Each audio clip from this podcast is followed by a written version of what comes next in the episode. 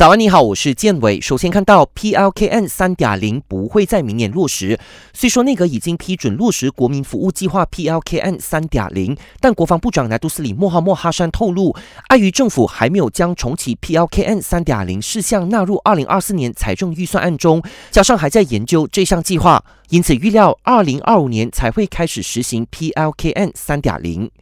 干马晚国会议席补选，军警提前投票程序有变。为了把注意力放在水灾救援和保安任务，登家楼总警长拿督马兹里说，符合提前投票资格的军警人员，即日起将通过邮寄选票方式进行投票。至于其中三名军人的配偶，则会在下个星期二二十八号提前投票。另外，气象局在向吉兰丹、登嘉楼和彭亨部分地区发出提防级别的持续降雨警报，预料豪雨将持续到明天二十五号。同时，玻璃市、吉打、槟城和霹雳的持续降雨警报已经获得解除。目前全国受水灾影响的灾例人数已经有所下降。截稿前，登州还有将近一千两百名灾民被收留在州内十八所临时疏散中心，而吉兰丹还有大约六十人无家可归。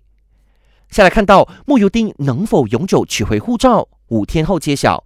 前首相丹斯里穆尤丁上个月以想要和家人前往英国伦敦度假，以及到新加坡进行体检为由，向法庭申请更改保释条件，取回被扣押的护照。法庭如今则定在下个星期三二十九号裁定，是否让深陷三项洗黑钱控状的穆尤丁永久取回护照。